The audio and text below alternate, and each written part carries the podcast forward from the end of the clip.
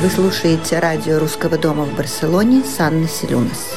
Estás escuchando la radio de la Casa de Rusia en Barcelona con Anna Silunas. Buenas tardes. Aquí está el radio de la Casa de Rusia en Barcelona.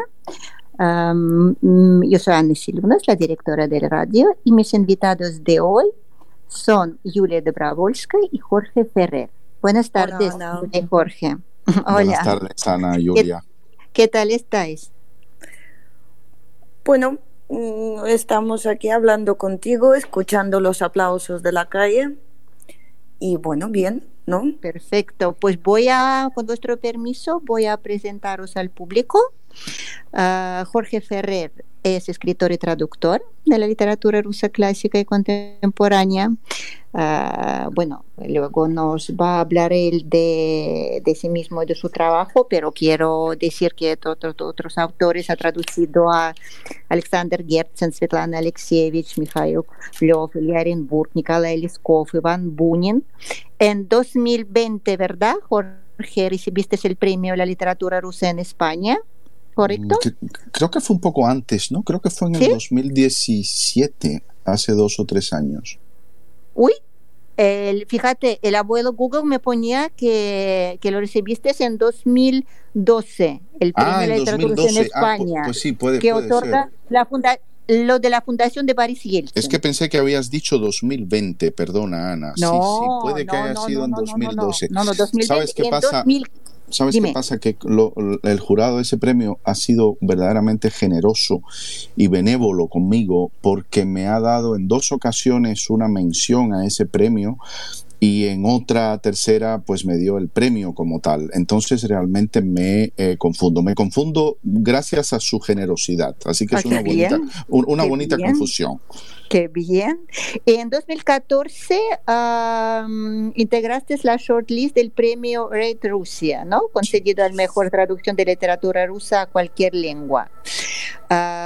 Yulia ah, Dobrovolska es eh, una agente literaria y una traductora también am, excelente y gracias, a ella los españoles, los catalanes, bueno, han ah, podido conocer a las obras de Vladimir Salokin, Svetlana Alexievich, Maxim Gorky, Víctor Shklovsky, Max Fry, Vasily Aksionov, Oleg Dorman y muchos más ah, escritores destacados ah, rusos. Bueno, pues chicos, esto ya son han sido dos palabras porque obviamente mm, y Jorge y Julia mm, ahora nos van a, a contar muchas cosas sobre ellos, pero yo para empezar ah, quería mm, que habléis un poquito ah, de, de cómo mm, de cómo has llegado a Barcelona, porque es lo que comentábamos, ¿no? Un poquito antes de, de empezar que somos aquí las tres personas, tres extranjeros en realidad, porque Jorge nació en Habana, Julia en San Petersburgo, bueno, yo soy de Moscú, y, y todos nos encontramos ahora en España, en confinamiento, hablando en el radio de Casa de Rusia de Barcelona. Así que a ver cómo, cómo hemos llegado hasta aquí. Bueno, Jorge. Ah, bueno, claro. ¿Quién es el primero? ¿Tú o yo? yo, Damas, pienso que, damas yo primero. pienso que primero las damas, por eso esperaba Claro. pacientemente. Vale, como siempre. Tú como siempre. Eh, bueno, las damas. eh, yo estuve, vivo en Barcelona desde 1992. Llegué aquí para trabajar en una de las más grandes y más chulas empresas de España, que es Chupa Chups. Y sí. Y más después- dulces, ¿eh? Exacto. Después de esta larga y dulce experiencia de casi 15 años, ah, cambié de rumbo completamente, pero de hecho volví a mis raíces, volví a literatura, comencé a traducir y no sé, tuve muchas, muchísima suerte, conocí a una persona maravillosa con la que sigo trabajando hasta ahora, que ya llevamos más de 15 años. Se llama Uh, se llama Humphrey, pero bueno, ese es su nombre artístico, que es, es, un genio capaz de dar la voz, auténtica voz en español a los autores rusos. Y bueno, aquí estamos. De paso me hice agente literaria que, bueno, tenemos unos yo creo que tenemos los mejores autores eh, vivos y, muertos eh, que trabajaron con letras rusas y vivo en Barcelona. Disfruto normalmente de la vida en Barcelona y ahora vivo en confinamiento en Barcelona. Claro, lo que toca. Jorge. Claro, como todos. bueno, yo, yo vine a vivir a Barcelona cuando ya Julia llevaba dos años trabajando en Chupa Chups, porque llegué en el año 1994. Antes había vivido en Moscú, a donde fui siendo prácticamente un niño, eh, porque mi padre, eh, en fin, en la carrera diplomática fue destinado a Moscú eh, vivía ya ocho años, donde estudié en diferentes, hice el bachillerato, estudié en el Instituto de Relaciones Internacionales en Guimó eh, y viví en total unos ocho años. Después regresé a La Habana, donde efectivamente había nacido. Eh, pasé tres años allí involucrado en, proyectos culturales marginales, underground, lo que provocó que en el año 94 tuviera que largarme de allá y vine a Barcelona, donde vivo desde entonces, eh, desarrollando una carrera, pues últimamente, en los últimos 15 años en la traducción literaria y el periodismo, básicamente. Claro. por cierto, perdona, Ana, perdona que te interrumpa. La carrera eh, periodística de Jorge también merece una mención muy especial porque este hombre ha viajado bastante más que yo, por ejemplo, por el territorio ruso. Hace mm. poco, ¿dónde fuiste? En Siberia, ¿no? Sí, bueno, lo último que hicimos para una revista en Madrid, eh, volamos al Baikal e hicimos el transiberiano, pero en dirección inversa a la que se suele hacer, porque lo hicimos del Baikal a los Urales. Y sí, la verdad que fue una experiencia extraordinaria. Viajar por Rusia para mí es una de las experiencias que más me, me electrizan. La verdad que es, es, un país estupendo y sobre todo cuando uno tiene la suerte como yo de, de conocer la lengua y, en fin, algo de la, de la cultura y de la gente de, de allí es, es, es, una experiencia verdaderamente extraordinaria y Siberia en particular. ¿Y cuántas semanas de transiberiano has hecho? Eh, no, hicimos unos 10 eh, de transiberiano parando en, en, en, diversas ciudades de la, de la ruta y, publiqué un, par de reportajes que seguramente los, los oyentes podrán encontrar si después hacen la búsqueda en el abuelo Google, como decías hace un rato. Sí, sí, sí, sí, sí, Pues perfecto.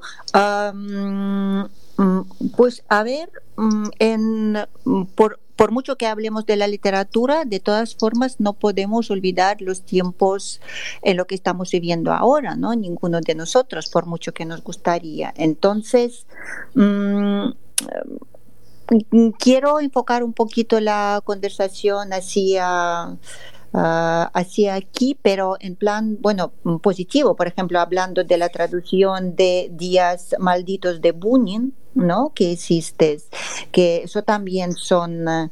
Mm, eh, son tiempos muy complicados, son tiempos oscuros, ¿no? O eh, el trabajo que hiciste de uh, Vasily Rosenov, de Apocalipsis de nuestros tiempos, ¿no? También son, son libros que igual podrían ayudar un poquito a la gente, ¿no? Pues entender la situación. ¿Qué opinas?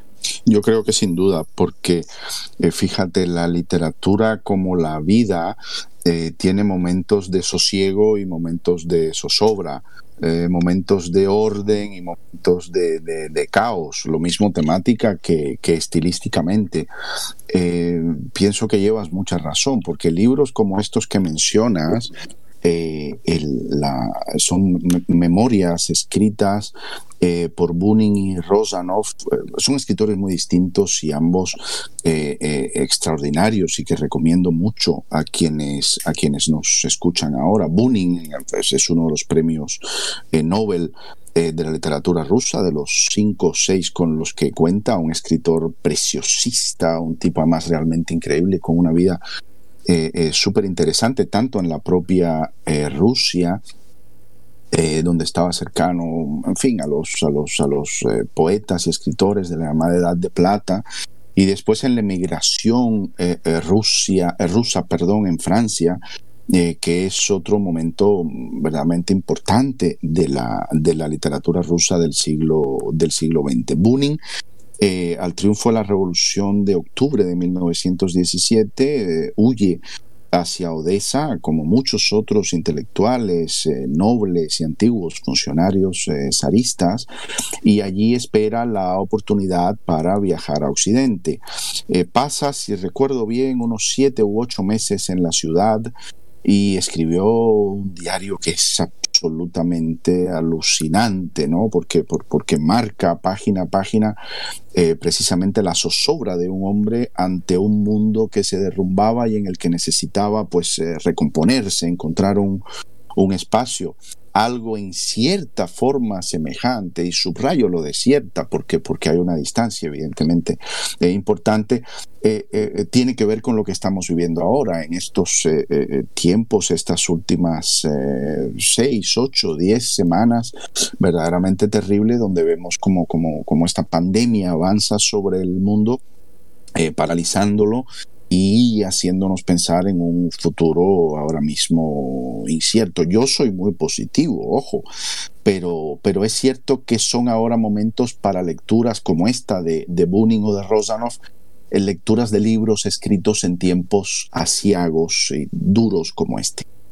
Sí, lo que pasa que, bueno, volviendo a Bunin, mm, su vida mm, cambió como la vida de Rusia en general, pero sí que hubo salida, porque él ha sido un gran esteta y la, en la inmigración la verdad es que ha tenido un futuro, uh, un futuro bonito, ¿no? Como quien dice, eso ya entonces pues también la Rusia no, no ha tenido, no ha tenido ese desarrollo tan, tan tranquilo Ah, y eso, Julia, yo creo que la traducción suya del libro de Lungina, el Patstrochnik, ¿no? Entonces, pues creo que también eso es una lectura, bueno, mm, aparte que el libro es muy fuerte, el libro es muy fuerte, impresionante, la telenovela que estaba hecha por Dorman también, ¿no? Entonces también un gran trabajo y, y da mucho por pensar sobre sí, Sí, sí, sí, yo estoy de acuerdo, 100% de acuerdo. Yo adoro este libro de Bunin a que se refiere Jorge, ah, pero al mismo tiempo mm, creo que quizás la experiencia de Bunin requiere mucho, mm, mucho coraje. Y hay libros como por ejemplo eh, versión original de Liliana Lungina o por ejemplo Zuleija abre los ojos de Guzel Yagina que a ver siendo son, son, son, dos cosas muy distintas. En caso de, Lungina es una historia de una vida, ¿no? Es un caso 100% real. En caso de Zulija tenemos una novela, o sea, una ficción. Pero en ambos casos tenemos uh, una superación de situaciones inimaginables que lo bueno de, estos dos libros, que uh, este dichoso o, esperado, ansiado uh, luz al final del túnel, están ahí. En caso de Bunin hay que tener mucho coraje, porque, ¿verdad, Jorge? Sí, sí, sin duda. Es, es, es, es, es muy... Um, es mucho trabajo intelectual de superación. En cambio, mujeres, en este caso, tienen asumido que la situación es la que es y sobreviven porque hay, hay no sé, hay una llamada de quizás de naturaleza, ¿no? De seguir adelante. Sí, sí. A mí me, me gusta mucho que, que, que menciones ese libro eh, eh, Julia mm, es un libro en el que de alguna manera hemos trabajado juntos los dos. Y seguramente es de las cosas más eh, eh, hermosas que hemos hecho juntos, porque Julia es eh, la agente literaria de Guzel Yagina, que es la autora de, la novela de la que hablamos, Zuleja abre los ojos, que traduje para la editorial Acantilado. La publicamos en febrero del año pasado, ya vamos por la tercera edición con una acogida extraordinaria, tanto de la crítica como de los lectores es efectivamente, como bien dice Julia, eh, la historia del crecimiento personal de una mujer eh, en medio de, situaciones verdaderamente espantosas. Estamos hablando de una mujer que proviene de un entorno eh, rural en la zona de, Tataristán a principios del siglo pasado y a la que le toca sufrir junto a su marido, que es un kulak o un, digamos, un granjero acomodado por decirlo rápido, eh, les toca eh, sufrir los eh, procesos de la revolución y después del estalinismo.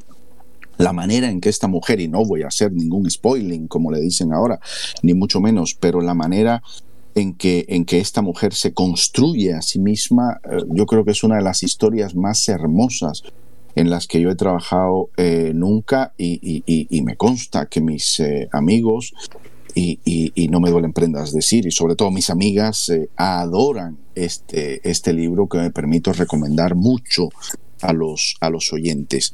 Y antes de que lo diga Julia, quiero ser yo quien, quien os dé la, la, la, magnífica noticia de que su próximo libro, el segundo libro de Guzel eh, y Ágina, es otra novela absolutamente espectacular. Eh, ya está contratada y comenzaré a trabajar en su traducción en los próximos meses. Eh, vamos a ver cuánto nos mueven los calendarios, ¿verdad? Esta pandemia, cuánto dura, etcétera.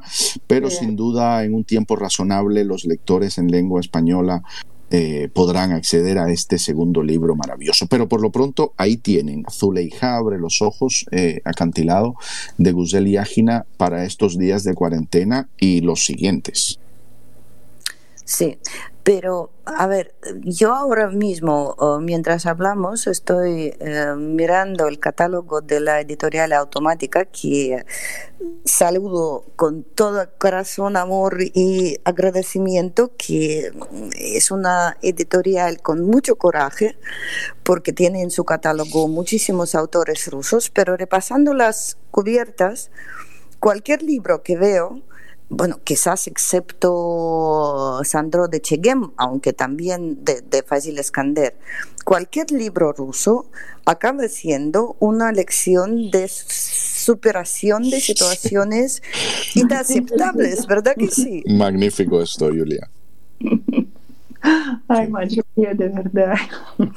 Sí, es, es, es un país eh, cuya historia, una de las historias más tremendas en, todos los aspectos de, los siglos XIX y XX y del ratito que llevamos del XXI, es una historia tan, digo, rica, compleja, eh, que es una suerte de, magnífico regalo para, para los escritores, ¿no?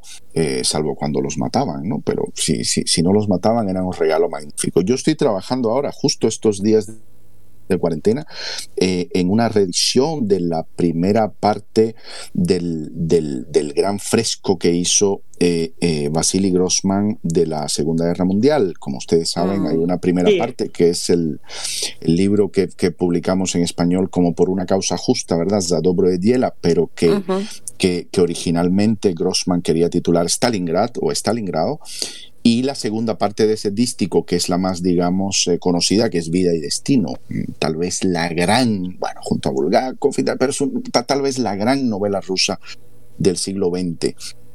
Y, y, sí, efectivamente, como, como dices, Julia, claro, cuando, cuando, cuando trabajas con un autor como, como Grossman, eh, ves realmente que la historia de Rusia, de sus hombres, mujeres y de sus escritores, que no son más que parte de, del pueblo, de, esos hombres y mujeres, es una historia en la que siempre está presente el reto, el límite, lo mayúsculo, y en fin, eso es lo que ha hecho a Rusia grande, en definitiva, ¿verdad? Para, para los... Hola. Sí. bueno, porque si es un país que en realidad durante Ah, más de 70, 80 años tenía que sobrevivir y todo era el reto de sobrevivencia. Entonces, pues es bastante claro que también que también la literatura es un gran reflejo de, de, lo que estaba pasando en el país, sobre todo el periodo, claro, de stalinismo y de la Segunda Guerra Mundial, porque eso mm, hay que reconocer ¿no? que eso es lo que más ha tocado la historia de Rusia del siglo XX, sin dejar la mm. revolución. Estoy 100% de acuerdo. Lo que pasa es que no puedo dejar de mirar a la cubierta de automática de la vida de Protopope a Ah, claro. Con lo cual, sea el siglo XX, sea el siglo XXI, eh, hablando de, de, Rusia, hablando de gran literatura, siempre encontramos, eh, mm, al menos en aquel territorio, historias bastante fuertes y mm ejemplos de superación, de supervivencia, de espíritu muy, muy fuertes, hmm. muy capaces de, darnos unas lecciones eh, interesantes. Yo por mi parte mm, tengo que mencionar otro libro que, que traduje para automática que salió en España con el título El abuelo de Alexander Chudakov, que es otro caso de memoria, pero en este caso memoria novelizada, mm, puesta en el mismo tiempo en este nuestro querido siglo XX con todas las atrocidades de, régimen, etcétera, pero visto de otro, desde otro ángulo. Mm, quiero decir que el el autor recuerda su infancia, su, su vida, que su familia, eh, temiendo inevitables consecuencias del régimen, se refugió en una ciudad, en un pueblo pequeñito, alejado del centro, y ahí mm, consiguieron mm, salvar el espíritu de nobleza, pero nobleza en este caso no mm, como estatus ah, social, ¿no? sino de nobleza espiritual. Mm, haciendo cosas increíbles, eh, teniendo que luchar contra el hambre, contra, contra el tiempo, contra pues, fríos de, de, de, invierno y calores de verano. Y de alguna manera, en este libro que es cuenta experiencias durísimas, hay mucho, no sé, mucha esperanza, mucho humor inesperadamente. ¿Por qué? Pues otra vez estamos en lo mismo, porque toda esta gente, toda la familia de narrador, de protagonista en este caso, tenía algo precioso, tenían cultura como como, no sé, otra molécula de, no, no, son moléculas, no, no entiendo, de, de bioquímica, sí, de, de la sangre, ¿no? O sea, la cultura era lo que corría por sus venas. Sí, yo creo que la cultura, bueno, eh, ya sabemos que la belleza salva el mundo, ¿no? Esto ya la cultura forma para mí la parte de esta belleza y nosotros ahora, la fundación nuestra, la Casa de Rusia, estamos preparando una exposición eh, dedicada a la 70 victoria de Rusia en la Segunda Guerra Mundial. Entonces, pues yo he elegido como el tema principal hacer una exposición sobre cómo se salvaban durante la bloquada de Leningrado los tesoros de Hermitage. Eso es estupendo. esto es una historia impresionante. Entonces, pues por más que entro yo ahí en, en esta historia, la verdad es que y ya me están mandando el material de los ermitas, ¿no? de los fotos, documentos. Entonces, claro, viviendo lo que estamos viviendo ahora y al mismo tiempo trabajando sobre una historia de una guerra tan eh, bueno bueno todos sabemos lo que es lo que lo que ha sido la guerra no era más que una guerra no era era era más que inhumano lo que vivían la gente ahí. Entonces también te hace reflexionar mucho, porque claro que ah, lo que estamos viviendo ahora es, es, es, muy dramático y para mucha gente es trágico, pero ah, también ah, pensando un poco por lo que han pasado, lo que han vivido nuestros antepasados, lo que vivieron, por ejemplo, mis abuelos, ¿no? Porque mis abuelos sí que vivieron en estos tiempos, y igual que en los tiempos de estalinismo, con, con gulags, con, por, por dos partes, por parte de mi padre, de mi madre, con, con fusilados y tal. Entonces, hombre, eso da mucho coraje en realidad, porque sabemos que también habían situaciones mucho peores en realidad y la humanidad sobrevivió gracias a la cultura, gracias a este, no sé, a este coraje, a esa, a esa mm, fuerza de la, de la vida, ¿no? Ganas de vivir. Yo creo que eso también nos tiene que empujar ahora en los tiempos que estamos viviendo hoy. Y la literatura yo creo que es una de estas herramientas muy potentes sin duda, sin duda, Ana, y ese, ese compromiso de, de, los escritores con la verdad y con la preservación de la memoria. Mira, con esto en lo que trabajo ahora de Grossman, eh, es algo súper interesante porque este libro ya lo habíamos publicado en, en español, la, editorial Galaxia Gutenberg. La editorial Galaxia Gutenberg, excelente. Pero ahora pero ahora eh, eh, Chandler, un, un, investigador eh, y traductor británico excelente, oh. se, ha dedicado, se ha dedicado en los últimos años a rastrear los cambios en los tres manuscritos que se conservan de ese libro, los del año 52, 54 y 56. Y ese trabajo ha dado como resultado algo muy interesante, porque es que podemos rastrear, ha podido rastrear él con una precisión prácticamente quirúrgica, el trabajo de las censura sobre el manuscrito, que es al mismo tiempo, y tal vez lo más relevante, el trabajo de Grossman para conseguir que esa historia fuera contada tal como él la había visto, tal como él quería transmitirla a las eh, generaciones eh, siguientes. Entonces, lo que estamos haciendo ahora es una nueva edición que incluye, eh, digamos, el manuscrito, por así decirlo, la versión definitiva de lo que Grossman mm. quería con ese libro. Y si lo menciono es porque me hizo pensar en eso, mm, lo que tú comentabas ahora, es decir, efectivamente en toda historia dura, toda historia trágica, el valor que tienen los escritores, eh, los, intelectuales, según aquella eh, vieja fórmula que dice que los intelectuales son la conciencia y la elocuencia de la sociedad, porque son los que mejor piensan en ella y los que mejor expresan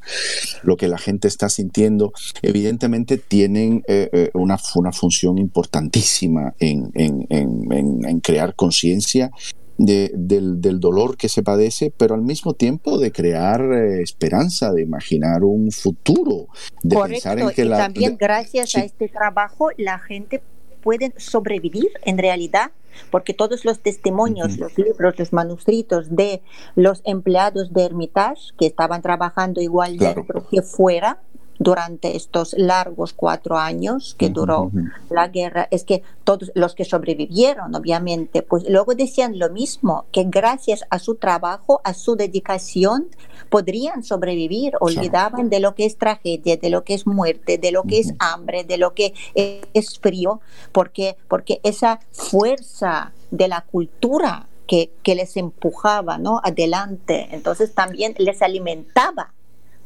lo mismo, lo mismo en realidad que hace la literatura, lo mismo que estáis haciendo vosotros, ¿no? Pues traduciendo a, a, a las obras, eh, a las obras, eh, em, a esos clásicos de la literatura, igual contemporánea que, que, que, los clásicos de todos los tiempos. Entonces, ese trabajo vuestro es, no sé, pues para mí tiene un valor eh, Ah, tres veces más importante, ¿no? Saber, uh, saber uh, mm, dar llegar a la gente, porque, porque no es fácil, no tiene que ser nada fácil, ¿no? De, de, de traducir esto, otro idioma, otra cultura, otra mentalidad. sí, sobre ¿cómo todo. Lo lleváis? ¿Cómo, porque eso es también un poco, ¿no? No sé, mm. tiene que influir a vosotros dos este tipo de trabajo. Y sobre todo pienso eh, eh, que Julia, aparte de la, de la cuestión cultural, que, que, efectivamente es importantísima y todos quisiéramos que fuera la, la primordial, en estos asuntos de la traducción y de la manera en que se lleva la literatura de un país a otro o la literatura de una lengua a otra, eh, claro, está también la parte, Julia, técnica del asunto, ¿no? De cómo conseguir traer eh, el, esfuerzo, por cierto, que cuesta, y de eso Julia sabe muchísimo más que yo, el esfuerzo que cuesta traer la literatura contemporánea eh, rusa eh, al extranjero, es decir, hacer que se lea, que se entienda en España. Y yo creo que en los últimos años, todos juntos, todo ese gran ecosistema eh, eh, que forma la, máquina de promoción de la literatura rusa hacia el exterior, que son los agentes, bueno, primordialmente los, los autores, por supuesto, los autores, los editores, pero también los agentes, los traductores, realmente hemos conseguido, yo, yo pensaba hace un momento que mencionábamos, ¿verdad? Julia, Buida, Guziel Yagina, es decir, realmente hay, hay muchos eh, nuevos eh, autores eh, a los que estamos consiguiendo impulsar y, creo que eso es fundamental y hermoso para el conocimiento de la cultura rusa aquí. ¿Cómo lo ves tú, Julia? Ah, yo lo veo, mira, depende del día, de la semana, de, del mes, del año. Yo creo Hoy es martes de cuarentena, así que. Qué bien, a ver, efectivamente. Pues el martes, el martes, ¿cómo lo ves? Este martes lo veo, bueno, a decir la verdad, un poco negro. Eh, más que nada porque todo este trabajo que tú mencionas, eh, todos estos esfuerzos que realmente han levantado, yo no, me atrevo a decir que han levantado interés o han empujado gran conocimiento, pero sí veo brotes y veo, veo ejemplos maravillosos. Yo, por ejemplo, me encanta ir a maravillosa ciudad de Pamplona, donde fuimos con Yuri Buida, tuvimos una presentación increíble en una, en una librería de, de, Pamplona. Había mucha gente, realmente mucha gente. Y había gente que había leído este libro y Yuri Buda salió de ahí con, con ojos muy abiertos y con un comentario que nunca olvidaré. Me dijo que esas preguntas que le han hecho ni, ni, se las hicieron en la Universidad de Moscú cuando hablaba con los estudiantes. Vaya. ¿Sabes? Es fuerte. Entonces, ahora, por ejemplo, yo estoy traduciendo otro libro de Buda y tenemos planes para traerlo a España, no sé, a finales de, de este año, el año que viene, quizás, depende pero me da mucho, mucho, mucho miedo, y es la palabra que, que tengo que utilizar en este caso, lo que va a pasar uh, con, con, las editoriales, sobre todo pequeñas e independientes. Hmm.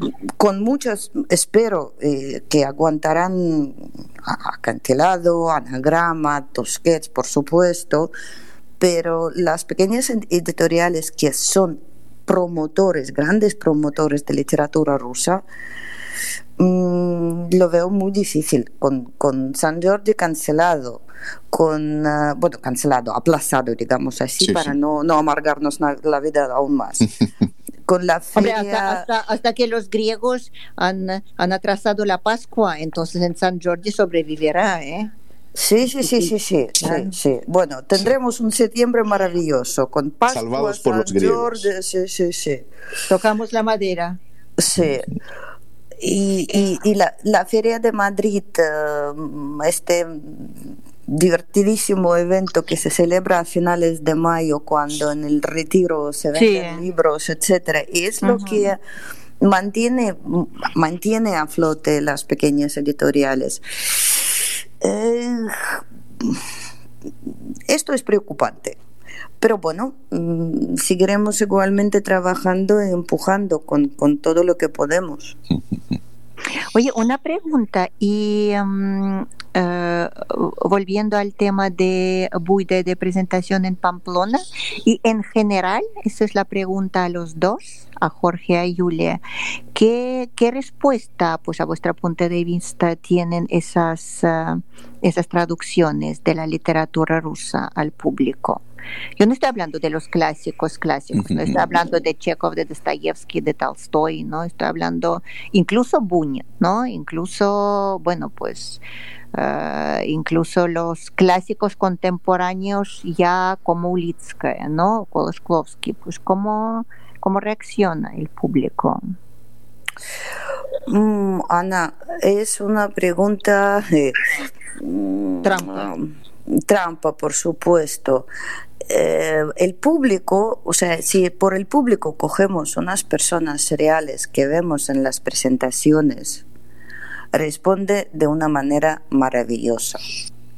Eh, tanto con uh, Guzel Yagina en Escuela Oficial de Idiomas, como con Oleg Dorman en Madrid, en una, un, pequeño local eh, lleno de gente, bueno, pequeño realmente, porque el aforo era de, me parece, 25 personas, promovido por... Um, por una por una chica que, que, es una gran amante de literatura rusa y que organiza movidas y etcétera hay público, pero este público está eh, de alguna manera desnutrida desde mi punto de vista, porque las grandes editoriales, las que realmente tienen poder como Galaxia, por ejemplo, Galaxia ha hecho cosas maravillosas, pero tú me dirás, Jorge, ¿cuántos autores contemporáneos ha publicado Galaxia?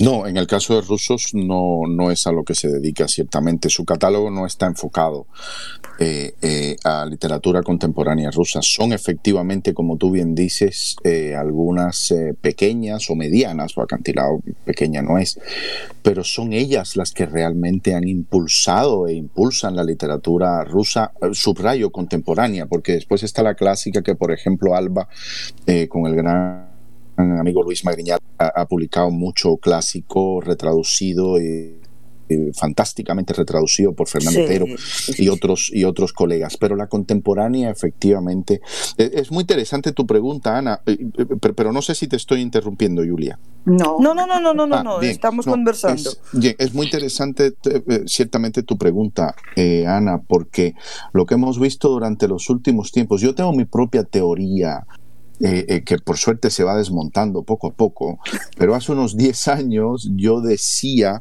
eh, yo veía la dificultad que teníamos en impulsar a los autores contemporáneos rusos aquí, algunos de ellos funcionaban estupendamente en Alemania, estupendamente en Francia, o, no estupendamente, pero funcionaban bastante bien. Estoy pensando, qué sé yo, en el propio Saro que mencionábamos hace un momento, en Zahar O, por ejemplo. O la propia Ulitskaya, efectivamente, que es la gran dama viva, sin duda, de la, de la literatura rusa funcionaban bien y sin embargo aquí en, en España y con el público eh, hispanohablante en general eh, eh, funcionaban con mucha más dificultad. Y a mí eso me, me, irritaba mucho y decía, bueno, ¿cómo es que la gente consume cualquier novela norteamericana donde el personaje se llama, qué sé yo, Walter Smith y vive en Pennsylvania Avenue, pero le pones delante una novela donde el personaje es Iván Nikolaevich y vive en, qué sé yo, Komsomolskaya Ulitsa y ya eso le parece algo tan extraño que no lo hace suyo, hmm. no lo siente suyo, no, no conseguíamos que el público llegara. Y yo pienso que en los últimos años, Julia, yo es que soy un optimista por naturaleza, pero yo pienso que en los últimos años, y además tenemos un poco algunos números ¿no? que, lo, que lo demuestran, eh, la cosa va cambiando, es decir, realmente el público empieza a percibir mejor, tal vez porque los propios eh, autores rusos han comenzado a hacer una literatura mucho menos localista, mucho menos eh, mm, centrada eh, en cuestiones excesivamente nacionales y hacen una literatura mucho más abierta, mucho más universal. Eh, eh, y yo pienso que eso el público enseguida lo premia, ¿no? Sí, no, pero a ver, como agente literaria, yo tengo una versión un poco distinta. Yo lo que estoy viendo, y lo estoy viendo en España, lo estoy viendo en, no sé, en Croacia, en en muchos países. Es que mm, lo que nosotros llamamos literatura o lo que nosotros llamamos la... Eh, esa parte del mercado que se, se, dedica a publicación de libros eh, ha dejado de ser global, ¿vale? Se ha fragmentado mucho y esos pequeños nichos ¿vale? Que están poco, poco a poco mm, habitándose por las editoriales, por los lectores, que se están agrupando en, en pequeñas piñas, y estas piñas tienen capacidad de hacerse un poquito más grandes hasta llegar a llenar todo el nicho. Y es ahí donde puede entrar la literatura rusa contemporánea. Y es en general el proceso de que vive literatura actualmente ha dejado de ser, mira, a ver, yo uh, vengo de, de, de, una generación y de un país donde leía todo el mundo, leían todo, como locos. Todo el mundo quiere decir, no, a ver, no me atrevo a decir que 100% de la población uh, leía.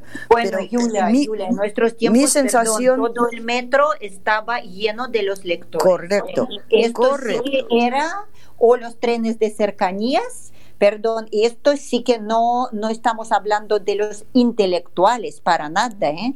Cada dos Era, o tres la gente iban con libro. Exacto, es una, era una situación generalizada. Y los, los libros en el exterior en estos mismos momentos, sea en Estados Unidos, sea España o Alemania o Francia, etcétera, funcionaban los libros más o menos de la misma manera, más o menos en porcentajes de, de, de lectura, etcétera. Luego entraron otros, otras formas de de entretenimiento, porque mm, literatura pasó a la, a la zona de entretenimiento y ahí entró en la competencia, primero con la tele, pero la televisión es agua pasada, pero internet, ah, juegos, series, etcétera, etcétera, etcétera. Tal como ha ido evolucionando la industria de, de publicación de libros, han puesto la literatura en competencia con con grandes medios visuales, ¿no? Entonces, ahora vivimos el proceso de formarse estos nichos donde ¿Dónde están los que realmente se mueren por leer y por la lectura? Y estos son mentes abiertas a literatura rusa, china, búlgara, serbia, de, todo el mundo. Y ya no les asusta uh, Komsomolskaya Ulitsa o Pennsylvania Avenue. Bueno, les interesa. sí, pero hay también otro factor, disculpa, creo yo, no es solo que eh, vivimos ahora en los tiempos de Internet, 3D, etcétera, etcétera, también hay que reconocer que uh, el mundo de la lectura también se ha cambiado drásticamente porque si estamos y vamos a recordar, bueno, ya somos como, como los viejitos, en nuestros tiempos como yo estaba, pero no va por eso, pero quiero decir, no se puede comparar ¿no? las librerías de, de, eh, de hace pues 30 años, por ejemplo, con la cantidad de la literatura que se vende ahora y con la cantidad de la literatura basura que se vende ahora precisamente bueno, también son inyecciones inyecciones o correcto. kilos de chupa chups perdón con todo el respeto a su a su ex empresa kilos de chupa chups que eh, eh, obligan a tragar a la gente correctamente, pero ¿por qué las editoriales publican uh, lo que con todos los perdones del mundo llamamos literatura mm, basura? Porque están tratando literatura como entretenimiento. Entonces, si evalúan a, a los futuros compradores, no lectores, ojo, no lectores, compradores. Entonces, hacen los estudios de mercado, hacen comparativas, etcétera y definen lo que puede funcionar y lo que no puede funcionar. Y se llega a la conclusión de que pues la novela rosa, la policíaca, etcétera, etcétera, etcétera, funciona mejor. Sí, a ver, yo, yo difiero. Eh, eh, un poco de la manera como lo, como lo veis. Eh, quiero decir, siempre hubo mala literatura, no es un fenómeno nuevo en lo absoluto. Es decir, hubo muchísima mala literatura en el 19 pésima mala literatura en el 19 y pésima literatura en el, en el 20. Y la manera de, probarlo es muy sencilla. Pensemos cuánta, cuánta literatura ha perdurado y nos daremos cuenta, bueno, ha perdurado muy poca, ha perdurado muy poca, entre otras cosas, porque el resto no valía. Y las novelas de amor y las novelas de entretenimiento, eh, en fin, han, poblado las librerías eh, en todas las épocas. Lo que sí es cierto es, a mi juicio, es que en los últimos años, en las últimas décadas, ha mutado, ha cambiado la manera en que consumimos cultura. Y claro, ahí efectivamente, como dice Julia, la literatura entra en competencia con otros muchos vehículos de transmisión eh, eh, y apropiación cultural o consumo cultural, eh, lo cual hace las cosas un poco más difícil pero no vale, yo creo, la distinción entre alta cultura y cultura popular. Es decir, de hecho, la, la, gran literatura de los últimos años lo que ha hecho es integrar, desde qué sé yo, en fin, muchísimos estoy autores. De acuerdo, estoy de acuerdo contigo. Ha integrado la cultura popular y de alguna manera consigue llegar por unos u otros. En el caso de la lectura, en los últimos años lo que estamos viviendo es la gran mutación del libro en papel al libro electrónico. No es un proceso que se va a producir en una década, pero mm, cabe pensar eh, eh, eh, yo sé que agentes y algunos editores son muy reticentes a ello porque los cambios de modelo siempre son dolorosos y, y, generan mucho miedo, pero evidentemente eh, los millennials no son los que nos van a salvar eh, con el mercado del libro en papel. Es decir, consumirán cultura, consumirán literatura por otro camino. Y la tarea nuestra de todo el ecosistema editorial es proporcionarle a los nuevos consumidores de cultura, proporcionársela de manera que les sea grato y fácil eh, hacerlo. Bueno, fácil eh, hay que puntualizar. Fácil quiere decir eh, que no les asuste. No, fácil quiere decir que entras a Amazon, eh, hay un libro del que, del que se está hablando de boca en boca, eh, con el teléfono te lo descargas en, en eh, una, milésima de segundo por 5 euros. Entonces, eso es poner fácil el, acceso. Si queremos que vuelvan a las grandes librerías, caminen como hacemos nosotros, nosotros tres, quiero decir, entre los anaqueles y perdamos media hora, eso no lo van a hacer. queridas, no lo van a hacer. Hay que buscar otra manera de que lleguen a los libros. Sí. correcto. Yo estoy de acuerdo también, porque hay que también adoptarse a los nuevos tiempos y lo más importante que lean y lo más importante para mí, a mi punto de vista también, que que tengan el buen producto, que no es lo mismo que te vas a un buen restaurante, que te vas a un restaurante de fast food o comes un hot dog. No tengo nada contra hot dog, ¿no? Si lo haces de vez en cuando, pero no puedes hacerlo todos los días. Igual que todos los días no puedes forrarte de tres litros de Coca-Cola o de patatas fritas hechas en un aceite ya medio podrido, ¿no? Y muy quemado. Eso es, eso es lo mismo, ¿no? Entonces, pues eso, si para eso hay que incluso bajar los precios, pues no sé, eh, inventar algo más para que los clics dura tres segundos mientras que durar cinco, pues hay que hacerlo, es verdad, pero que lean, que lean, por favor. Sí, sin duda. sin duda. Ana, eh, ¿no tenemos espacio para preguntas esta vez?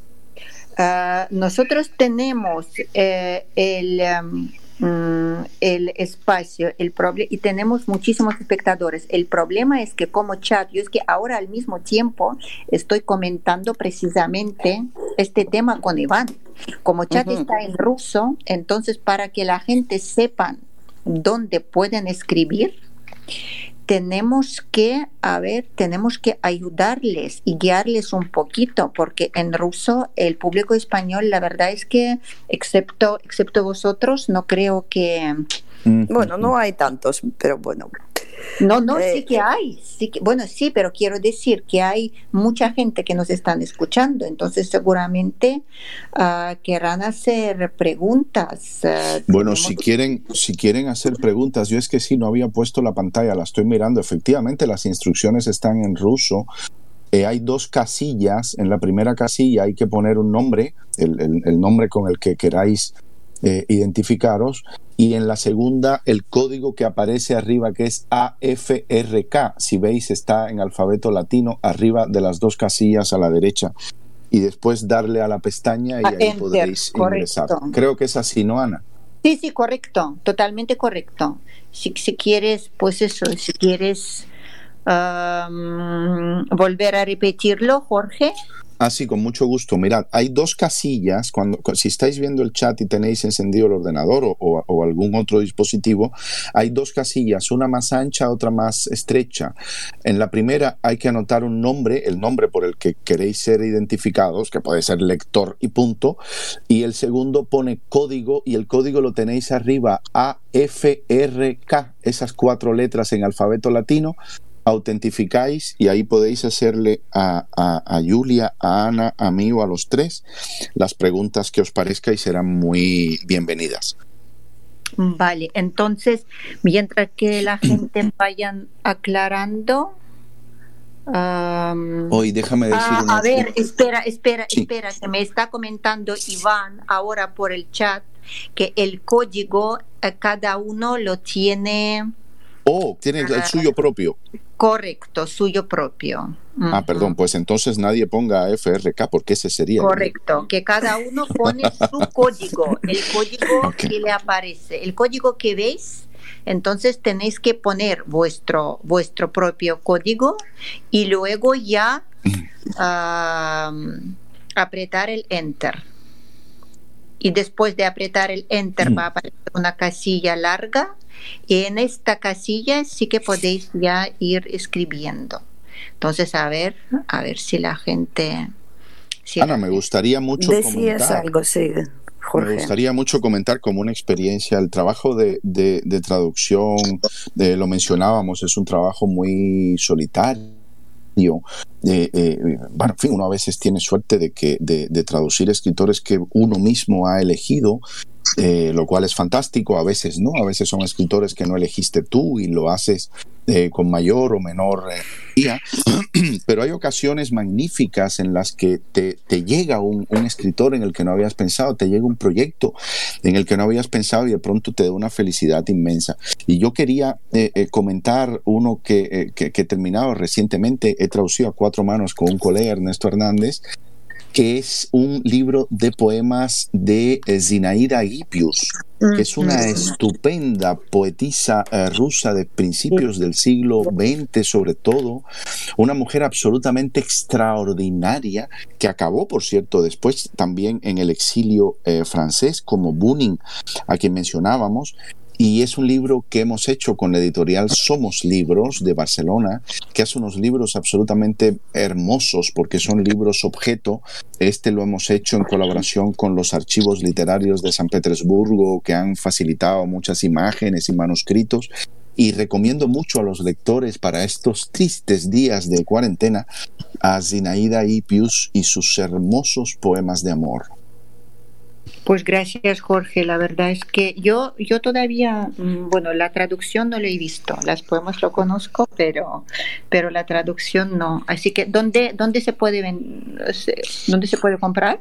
Pues en la, en la, en la web del editorial eh, eh, Somos Libros y en cualquier librería son o, librerías en la bueno en la calle ahora están cerradas ciertamente así que habría que encargarlos eh, de manera digamos digital online pues a ver cuando acaba la cuarentena si podremos hacer la presentación de este libro en la fundación nuestra, en la Casa de Rusia, como tenemos ahí el café literario y hacemos presentaciones y trabajamos con diferentes editoriales, entonces me encantaría invitarte a ti para que para que nos presentes ese gran trabajo. Será un será un honor.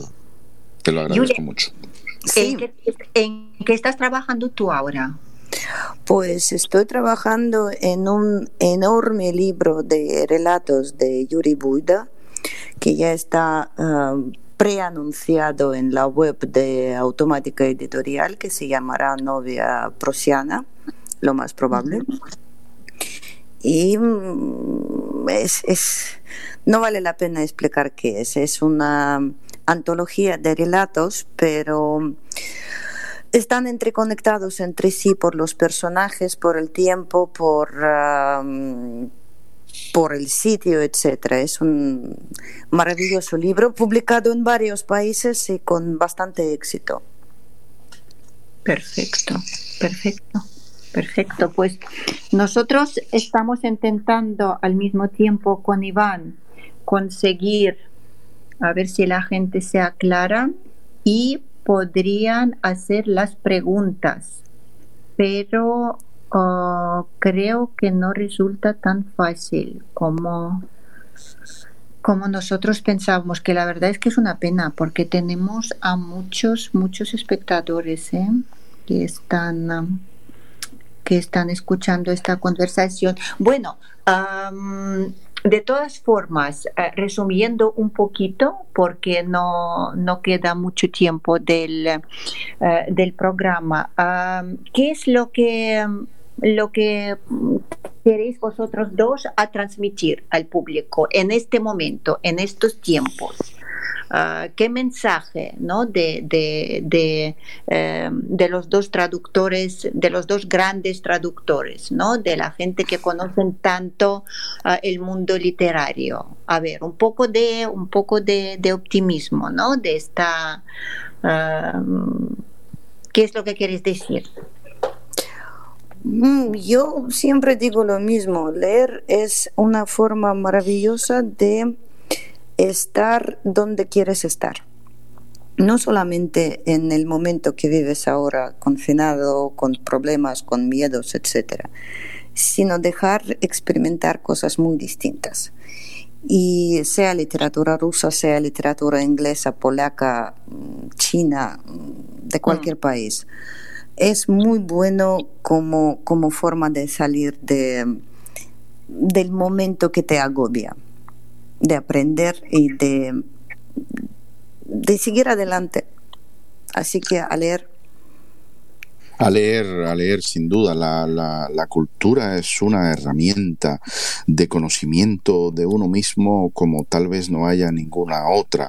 Eh, sin duda también de conocimiento de los demás, de conocimiento, bueno, en este caso que hablamos de literatura rusa para público español o hispanoparlante, de conocimiento de otra cultura, la cultura rusa, pero la literatura sobre todo, en mi experiencia como, como lector eh, de, de tantos años, la literatura sobre todo sirve para conocer conocerse a uno mismo, para llevarse, eh, llevarnos a nosotros mismos a los límites de nuestra, de nuestra sensibilidad, de, la pasión, del miedo, todo junto. Por lo tanto, en estos tiempos y, y, en otros, en los estupendos tiempos que vendrán, porque ahora estamos muy agobiados, pero esto terminará y el, y el, y el mundo seguirá y la vida seguirá y seguiremos eh, amando y odiando falta y llenos de ilusiones y de sueños y nada o pocas cosas hay como la literatura para llenar esos sueños y, ayudarnos a conocernos a nosotros mismos.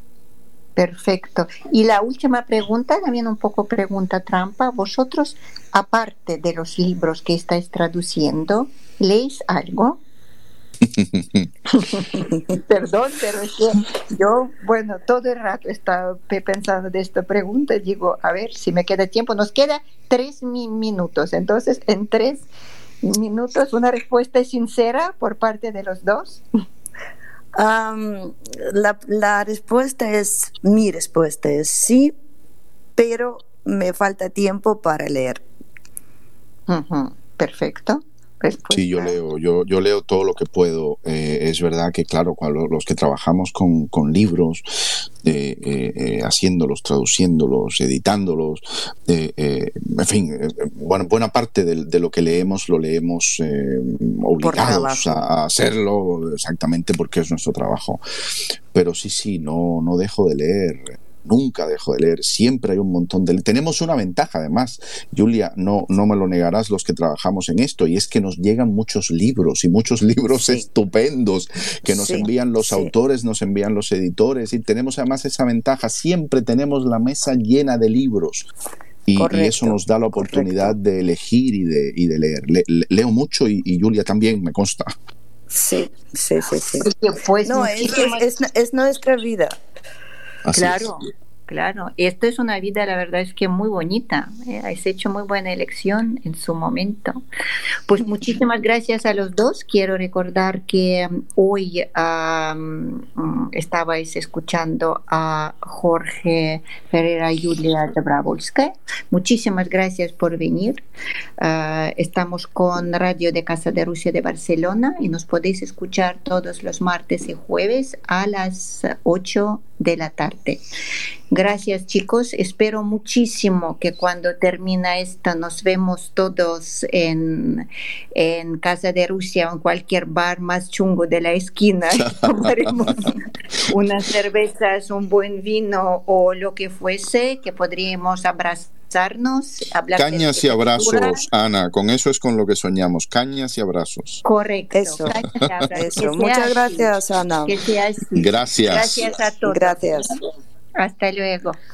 Adiós. Estás escuchando la radio de la Casa de Rusia en Barcelona con Anne Silunas.